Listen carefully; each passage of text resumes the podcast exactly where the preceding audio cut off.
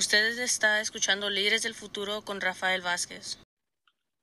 Una de las cosas que la gente no necesariamente entiende acerca de la decisión de la Corte Suprema de los Estados Unidos en las últimas dos semanas más o menos es que lo que ellos acaban de hacer, las, lo que ellas acaban de hacer, porque eran hombres y mujeres, es algo que se tiene que entender correctamente. La Corte de los Estados Unidos, su trabajo, la, Corte Suprema de los Estados Unidos, su trabajo es interpretar la Constitución del punto de vista de la legalidad que existe o no existe basado en las letras que aparecen en la Constitución. El problema que tenemos es que la Corte de este país, la Corte Suprema de este país, ha decidido que van a interpretar la ley o, las, ah, las leyes que están siendo, you know, llegando a la Corte, pero del punto de vista de su religión y del punto muy conservativo que se relaciona a sus creencias en la religión. Ahora, la Corte Suprema decidió que básicamente las mujeres no tienen el derecho al aborto. Dijeron, bueno, es una decisión de las, los estados. ¿Y qué es lo que sucede? Es que en muchos estados, creo que son cerca de 27 estados o algo así, ya estaban preparaciones para pasar leyes que dicen básicamente el aborto no va a existir. Y no nada más eso. Mujeres que pudieran tratar de salir del estado para tener un aborto en otro estado, ahora se están tratando de pasar leyes también que podrían castigar a esas mujeres. Esto también se relaciona al punto de la privacidad. ¿A qué punto el gobierno te puede decir qué hacer con tu cuerpo o no? Interesantemente, hay gente que no quiere la vacuna y hay gente que no quiere nada de eso y dicen, mi cuerpo es, es, you know, yo tengo el derecho a dominarlo. Y aquí mismo la corte está diciendo, no, tú no tienes derecho a controlar tu propio cuerpo, especialmente si eres mujer. En el 2015, más o menos, el Congreso de los Estados Unidos trató de pasar 400 leyes que en alguna forma u otra iban a controlar a las mujeres. Y por razones de la Corte e interpretación del derecho a la privacidad de su cuerpo, no pasaron la mayoría de esas, leyes. Interesantemente, ese mismo año, no se trató de pasar ninguna ley para tratar de controlar el cuerpo de un hombre, solo mujeres. Cuando uno empieza a darse cuenta de esto, uno empieza a decir, ¿por qué las mujeres, aquí como en otros países, la religión dice, tú no tienes derechos? Y es relacionado a la interpretación de sus religiones. Eso es todo lo que es. Ahora, hay gente que celebró y dijo, qué bien, el aborto ahora es, uh, va a ser prevenido. En California obviamente se va a continuar peleando por los derechos de la gente, pero en muchos estados no. Y una vez más, hay mucha gente religiosa uh, que claramente expresó que estaban muy felices que eso no se va a poder hacer. Esto nos lleva a otros dos puntos y eso es, ¿qué pasa cuando la víctima es una niña de 12 o 13 años que fue la víctima de violación, sea por un familiar o por alguien que tal vez, you la forzó. Y la religión le está diciendo a estas gentes que esa niña va a tener que tener ese bebé y que ese bebé va a ser un recordatorio diario del trauma tan grande que pasó sea por un familiar o sea por una persona ajena. De eso también se está tratando. Porque la Corte Suprema de los Estados Unidos claramente dijo que en esos casos también las víctimas no tienen derecho a su cuerpo. Interesantemente. Y ahí es donde algunas personas dicen, no, pero es que debe de haber excepciones. No, usted estaba de acuerdo hace cinco segundos, porque ahora mágicamente ya no está de acuerdo. Y eso sucedió con el jefe de la mesa, de, de la Corte Suprema, disculpen, de los Estados Unidos.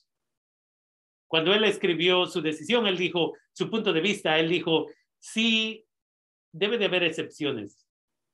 Y sus mismos uh, jueces conservadores como él es, dijeron, oh, tú como que básicamente no sabes de qué estás hablando. Entonces, unas personas celebraron eso.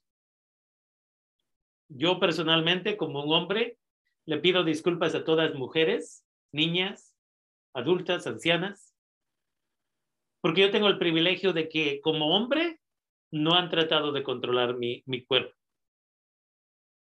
Y continuaremos hablando de esto en este programa, porque por ahorita tal vez es lo único que podemos hacer para tratar de apoyarles a pelear por sus derechos. Dos, de ahí fue el mismo, uno de los jueces que habló acerca de que también la comunidad LGBTQ y que ellos y ellas no tienen tal vez el derecho a poderse casar. Otra cosa que también nos estamos dando cuenta, muchos católicos y católicas estaban celebrando que el casamiento es entre el hombre y la mujer y no entre gente del mismo uh, sexo. Lo interesante aquí es esa idea de que una vez más, con tal de que no me afecte a mí y en cierta forma me beneficie, no me importa. Entonces, sabemos que ya hay un caso en, la, en frente de la Corte Suprema que se va a escuchar tal vez en este otoño, noviembre tal vez, acerca de esto de la comunidad LGBTQ, lo cual podría afectar que si el casamiento va a ser legal o no, pero también que si negocios pueden legalmente discriminar contra gente de la comunidad LGBTQ. Para aquellos de ustedes, aquellas de ustedes que nos escuchan aquí en California, la comunidad LGBTQ tiene muchos privilegios pero en otros estados no existe.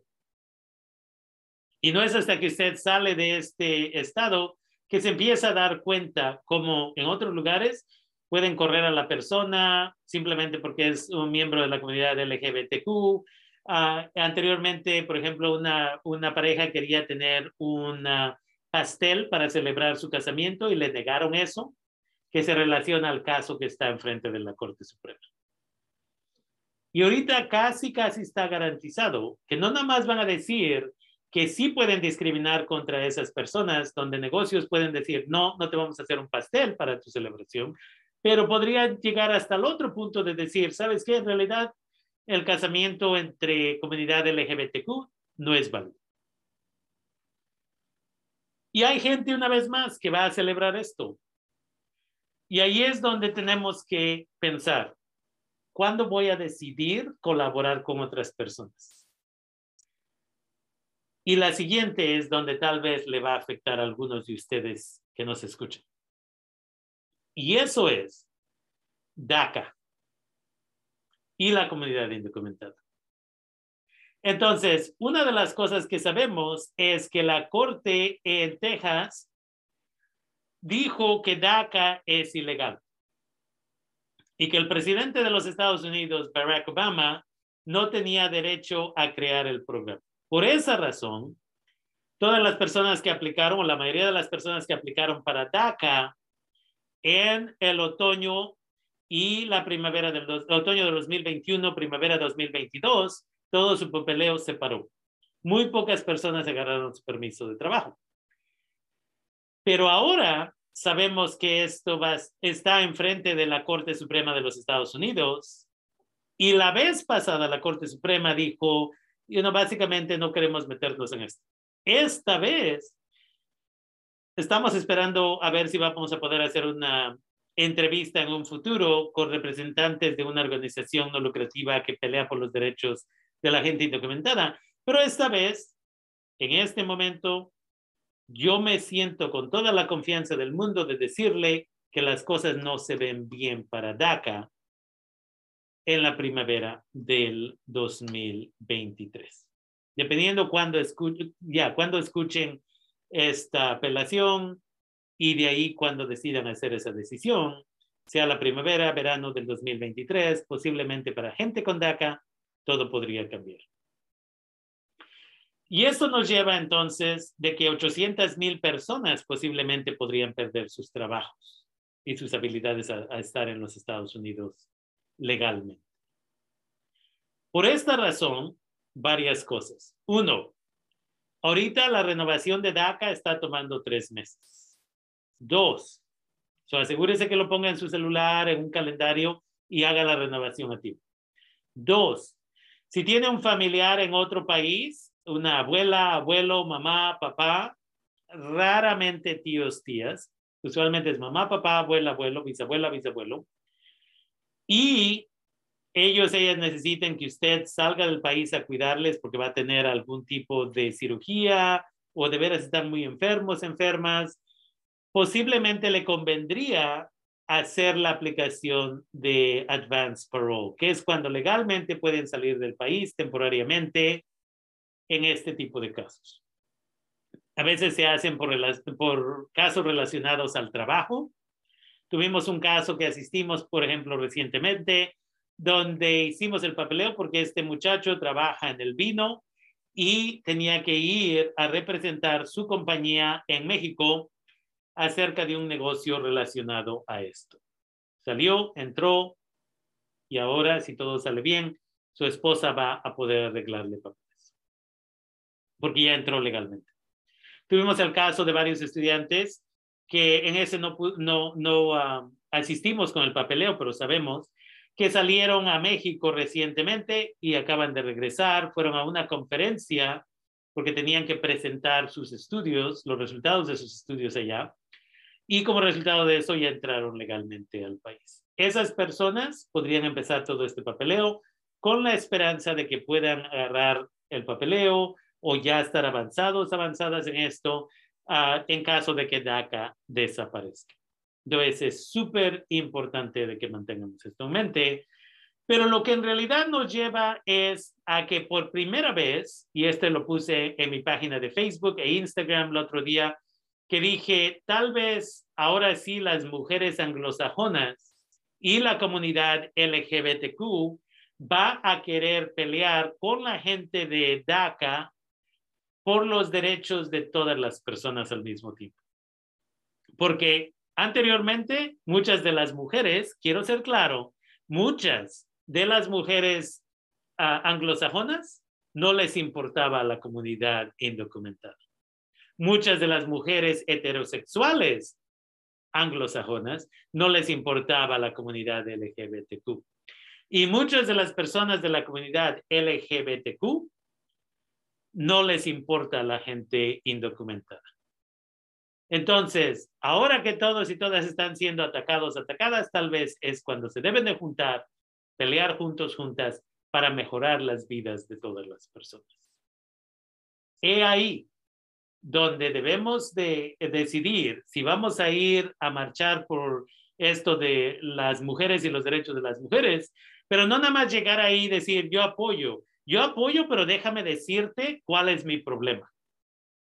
Y si de veras quieres trabajar, aquí vamos a estar. Y no nada más para la gente con DACA, pero todas las personas indocumentadas. Yo te voy a apoyar, tú me vas a apoyar y todos sobresalimos. Entonces, esto es lo que aprendimos de cuando los irlandeses vinieron a este país hace muchos, muchos años.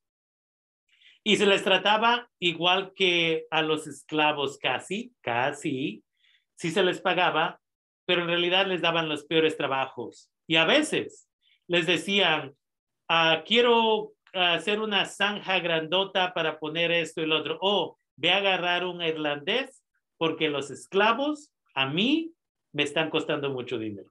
Y si se muere un irlandés, no hay, no hay una pérdida. Todo esto está documentado. Pero cuando los irlandeses se unieron y pelearon por sus derechos, les apoyaron otros grupos y ahí es donde los irlandeses pudieron apoyar mucho a la comunidad afroamericana para que por primera vez se le tratara con el respeto, esto es después de la esclavitud, se les tratara como el respeto que se merecen. Y los irlandeses básicamente dijeron, no, ahora nosotros estamos aquí y no nos importa nadie. Eso es lo que ha sucedido con las mujeres anglosajonas. Sé que estoy haciendo generalizaciones, pero es por un punto importante. A muchas de las mujeres anglosajonas, esa es la cosa. Yo quiero el derecho al aborto y no me importa nada más. La comunidad LGBTQ, a mí me importa esto y no me importa nada más. Entonces tenemos que colaborar. O si no, todos y todas perdemos. Hay un dicho que decía algo así como vinieron por los judíos y no me importaba porque yo no era judío. Vinieron por los homosexuales y no me importaba porque yo no era homosexual. Y cuando vinieron por mí, no había nadie que me apoyara porque yo no apoyé y ya se habían llevado todos los demás. Entonces, eso es lo que tenemos que entender, que el futuro de estos grupos está en riesgo y que la única forma que se va a resolver positivamente es si colaboramos entre nosotros, nosotros.